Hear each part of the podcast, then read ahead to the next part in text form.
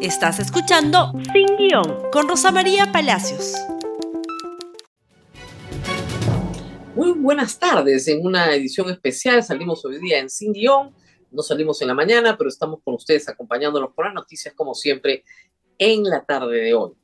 Empezamos, como siempre, con nuestros auspiciadores. Prestamipe.com, donde encuentra soluciones de financiamiento para personas y empresas. Solicita un préstamo con garantía hipotecaria desde 20 mil soles o haz factoring nivel de liquidez en cuestión de horas ingresando a prestamipe.com.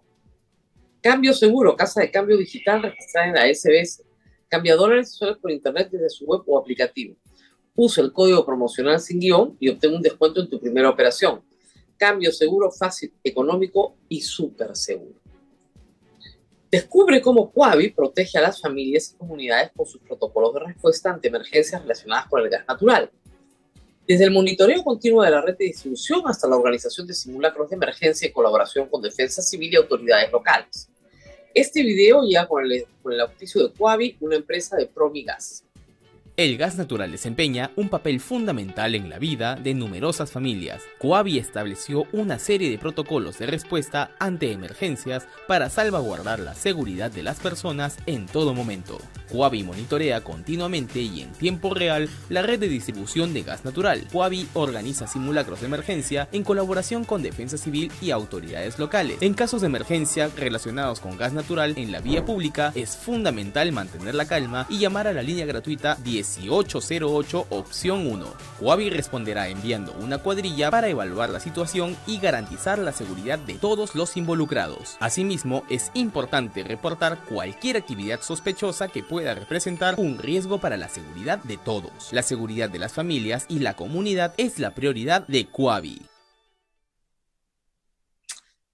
Muy bien, y tenemos una crisis en justicia, crisis en todo el sistema no solo en el Ministerio Público, también en el Poder Judicial, en el sistema carcelario, es decir, en todo lo que atañe a la administración de justicia en el Perú. Pero es en el Ministerio Público donde efectivamente los problemas han saltado. Y vienen saltando, hay que decir, desde hace varios años. No en vano, desde que se destituyó a Carlos Ramos Heredia, en la época ya, cuando todavía había Consejo Nacional de Magistratura, y luego se ha destituido a Chávarri, a Galvez, a Rodríguez, ahí van cuatro, y suspendida Patricia Benavides, cinco fiscales supremos. Hay una crisis. Pero cuando hay crisis, ¿no es cierto?, hay la oportunidad de hacer enormes cambios, podrían ser beneficiosos. Sin embargo, hay también muy malas ideas. Y en este bloque vamos a hablar de algunas malas ideas. Mala idea número uno. Esta es propuesta por el almirante Montoya. El congresista Montoya ha presentado un proyecto de ley para declarar en emergencia y reorganizar al Ministerio Público. Suena bien, pero tiene, simplemente dos artículos y su reorganización pasa por destituir a todos los fiscales supremos, a todos. O sea, a Pablo Sánchez, a Delia Espinosa, al señor Villena, a los tres que quedan, ¿no? A todos. Y serían los fiscales superiores titulares que en orden de antigüedad asumirían el control en una etapa transitoria que no sabemos a dónde lleva, del Ministerio Público.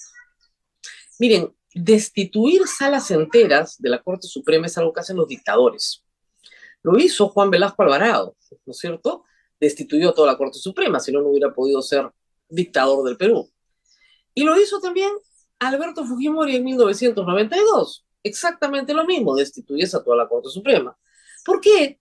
Porque el sistema de justicia es un balance en una sociedad democrática. ¿Un balance a qué? Al abuso del poder, sea del legislativo, sea del ejecutivo.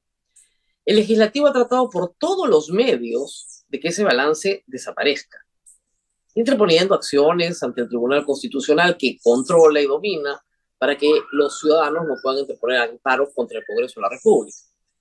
Por eso es una muy mala idea el proyecto del señor Montoya, porque no podemos emular a dictaduras que haya una crisis en el Ministerio Público no implica la destitución de todo, ¿no? Hay que destruirlo todo para que vuelvan a, nacer algo nuevo.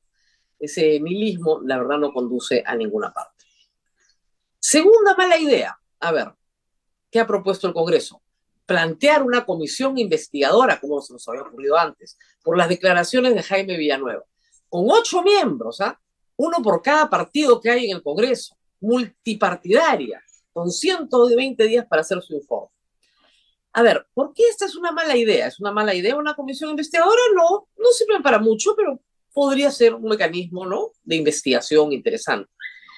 El problema es que los sindicados por Villanueva son congresistas, son congresistas.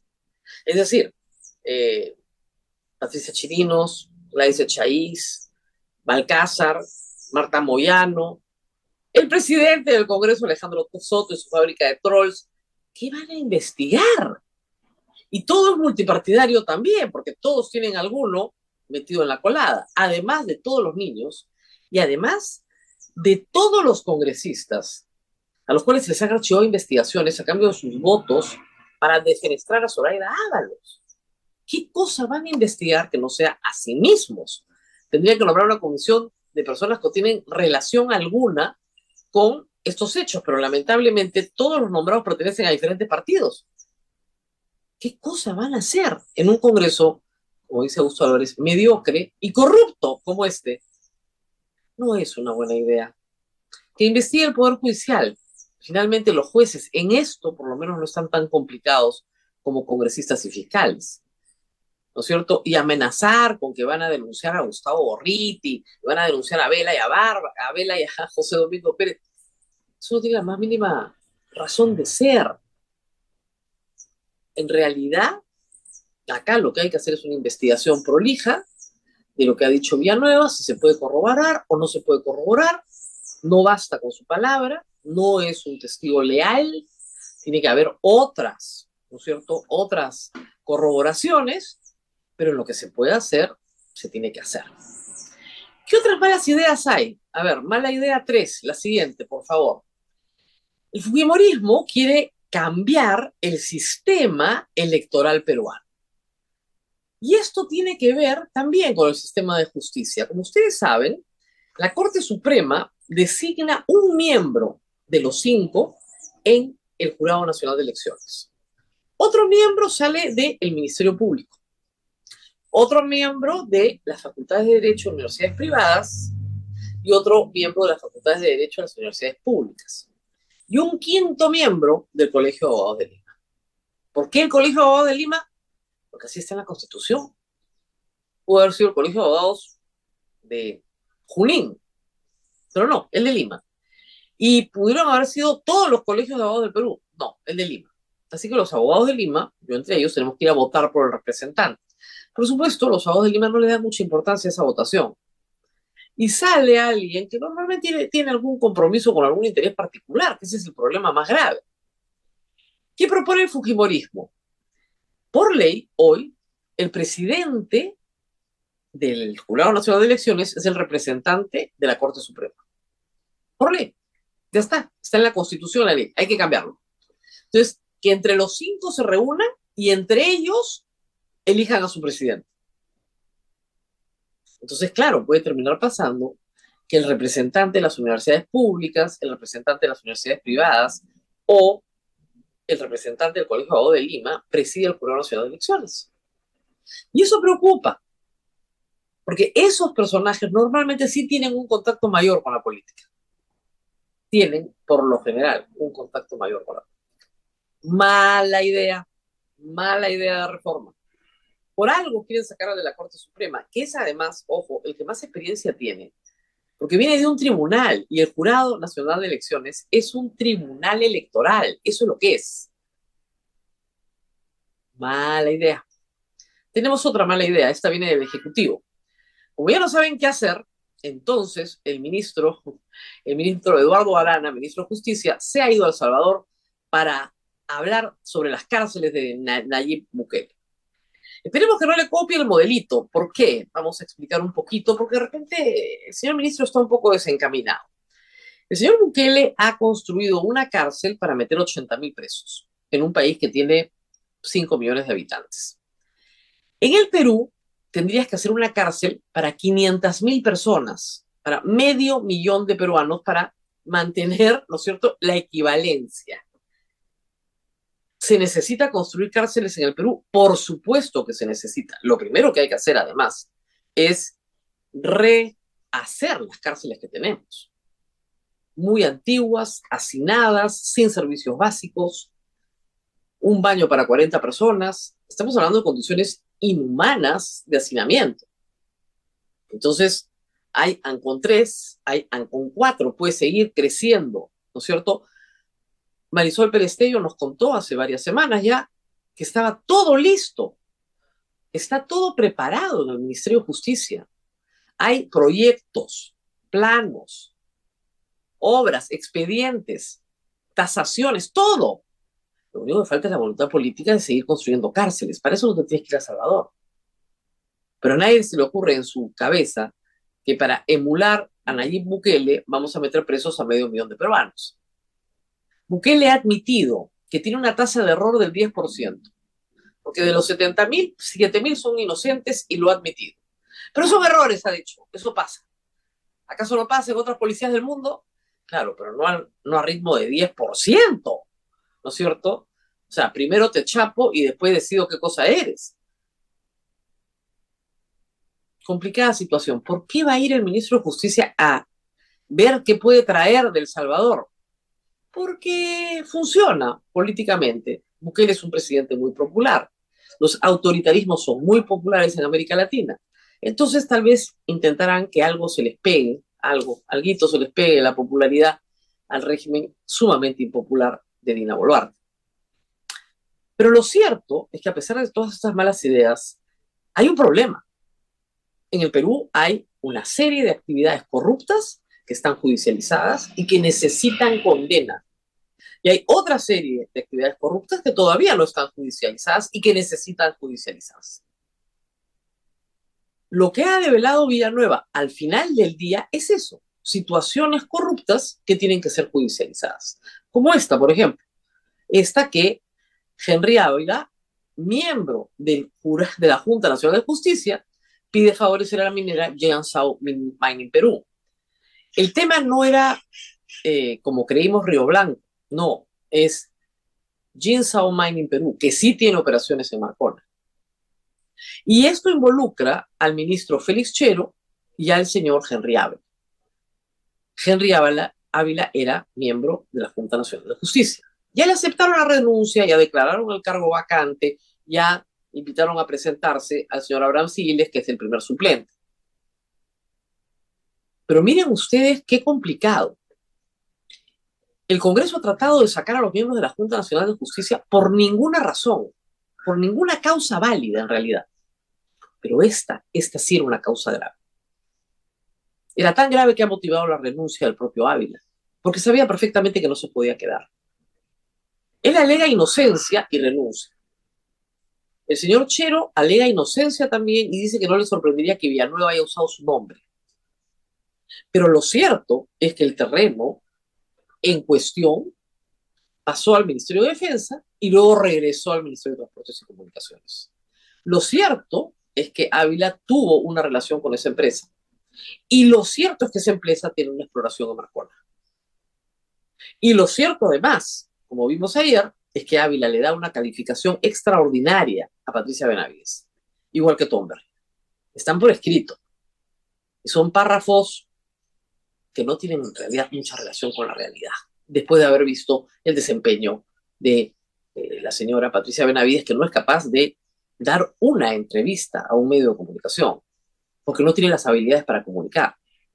Ella solamente lee textos en teleprompter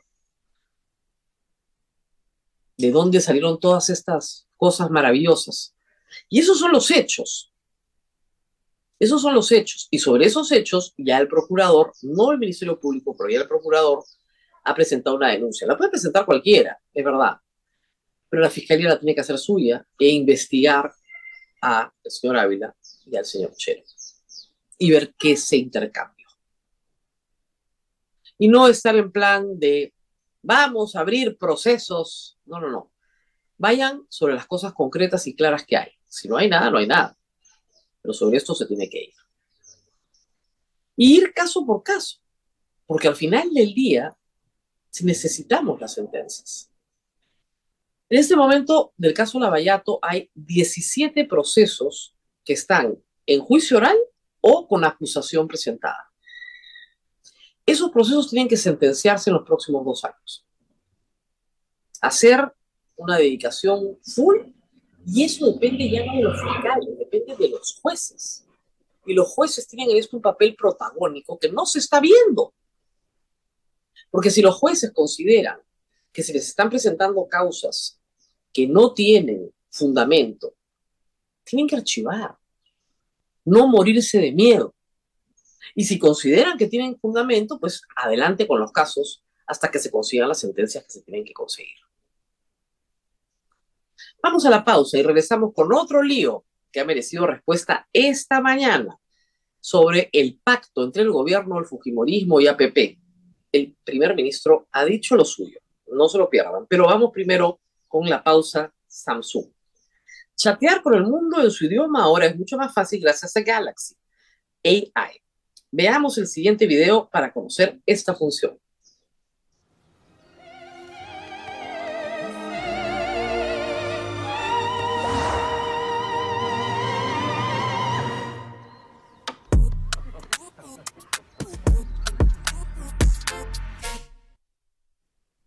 Bien, y ayer les presentamos esta noticia. Alberto Fujimori asume el liderazgo de Fuerza Popular, ¿no? Da declaraciones, habla sobre las elecciones, no dice nada sobre Keiko, sobre quién iba a postular, comenta sobre Montesinos y finalmente dice con toda claridad que el Fujimorismo y Fuerza Popular apoyan al gobierno de Dina Boluarte hasta el año 2026 pacto sellado por Alberto entre Dina y Keiko. Inmediatamente, ayer, comenzaron las dificultades, porque como les hice ver en estos días, ese pacto hace que Fuerza Popular tenga que asumir el pasivo de este régimen. A portas de unas elecciones es lo peor que te puede pasar, sobre todo si Dina Boluarte tiene 49 muertos encima y es probablemente la presidenta más impopular del Perú. Creo que por un tiempo la ganó Toledo, pero ahí va. La presidenta más impopular de la historia del Perú desde que se mide la popularidad de los presidentes y la más impopular de América Latina. ¿Quién quiere abrazar a Dina Boluarte en un proceso electoral? nadie. Por eso ayer Patricia Juárez y eh, Marta Moyano, tenemos la noticia de gestión, salieron a decir, no tenemos ningún pacto, ¿ah? no tenemos ningún pacto. Miki Torres dijo, somos absolutamente de oposición. Bueno, todos nos hemos reído porque no parece, ¿no? Eh, este gobierno se sostiene en el Congreso con Fuerza Popular y APP. Y APP, que es el papá y Dina es la mamá, por alguna razón Dina escogió la metáfora, ¿verdad? Porque se siente así, ¿no? César, tú eres el papá, yo soy la mamá y caminamos juntos en esta familia. Hay un pacto de facto no hay un pacto formal, ¿no es cierto? No hay una alianza, no, pero se apoyan mutuamente en un pacto de durar, de sobrevivencia. Si el Fujimorismo hubiera querido que Dina Boluarte saliera del poder, estaríamos en proceso electoral ahorita. Se no les dio la gana. No les dio la gana. Así de claro. Ni siquiera cuando Nano Guerra quiso hacer unas elecciones en 2023, no les dio la gana ni a ellos, ni a sus aliados, a sus otros aliados de facto también. Renovación Popular, Avanza País, APP, y al final están todos, porque hasta Perú Libre está votando con ellos en la subcomisión de acusaciones constitucionales para destituir a los miembros de la Junta Nacional de Justicia. Están todos juntos en esto, es el mismo pacto. Pero Alberto Tarola, hoy en la mañana, bueno, salió a decir lo suyo. Y veamos primer tuit, por favor no existe ninguna alianza con ningún partido político, ni tampoco con el Fujimorismo, en el Congreso o alguna alianza de tipo político. Pero, a ver, ¿cómo no? Pues, si los ministros del gabinete, algunos son pedidos. O sea, el canciller es un ministro que cuenta con las simpatías del Fujimorismo, el de salud con las simpatías de APP, y así podríamos seguir. O sea, tampoco salen de la nada, ¿no? Por si acaso. Pero este segundo tweet, este sí es bien interesante, porque es un mensaje a Alberto Fujimori. Ha dicho el primer Alberto Tarola, expresidente, el expresidente Fujimori ha brindado declaraciones y lo que desearíamos desde el Poder Ejecutivo es que siga cuidando su salud. Porque esa es una de las razones por las cuales, entiendo, los jueces han concedido el indulto. Un momentito, acá hay varios problemas. No, no saquen el tuit. Primero, los jueces no han concedido el indulto. Lo concedió Pedro Pablo Kuczynski. El indulto es una atribución presidencial. Al decir él, que es abogado, que los jueces han concedido el indulto, lo que está diciendo es que el Tribunal Constitucional le ha dado un indulto que no merece. ¿ah? Me parece. Y lo segundo es, mira Alberto, te hemos dado un indulto porque estás enfermo. Así que o te haces el enfermo, ¿no es cierto? O te quitamos el indulto. No te vas a pasear a Yoke Plaza como Cusillat.